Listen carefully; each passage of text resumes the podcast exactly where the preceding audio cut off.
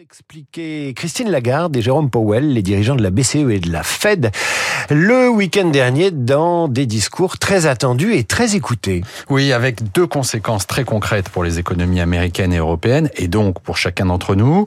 D'abord, c'est la fin du scénario rose qui prévalait jusque-là, selon lequel la guerre contre l'inflation serait de courte durée.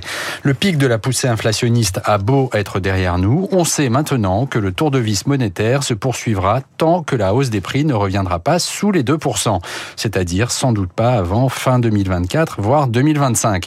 Il va donc falloir s'habituer à vivre avec des taux d'intérêt élevés, des taux dont la morsure sur l'économie va se faire de plus en plus durement sentir.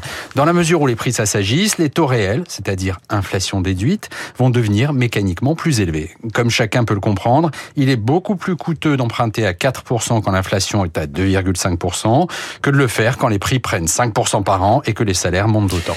Vous nous annoncez en clair que le ralentissement de l'activité économique ne fait que commencer. Absolument, David. Hein. Et si ce sera vrai des deux côtés de l'Atlantique, ce sera beaucoup plus préoccupant pour la zone euro que pour les États-Unis.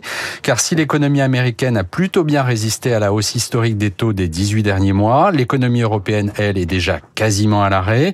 Au printemps, la locomotive allemande a fait du surplace après deux trimestres de léger recul. Et en France, le moral des chefs d'entreprise se dégrade à grande vitesse.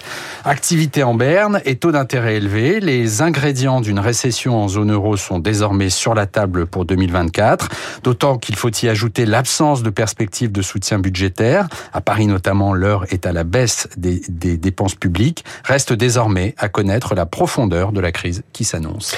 Et cette récession conduira nécessairement le gouvernement à réviser ses prévisions de croissance et ça impactera sur le budget. Nous en parlons à 8h15 avec Pierre Moscovici, premier président de la Cour des comptes. Il sera l'invité de cette matinale. François Vidal à demain, 7h10 pour l'éditorial de l'économie avec les échos.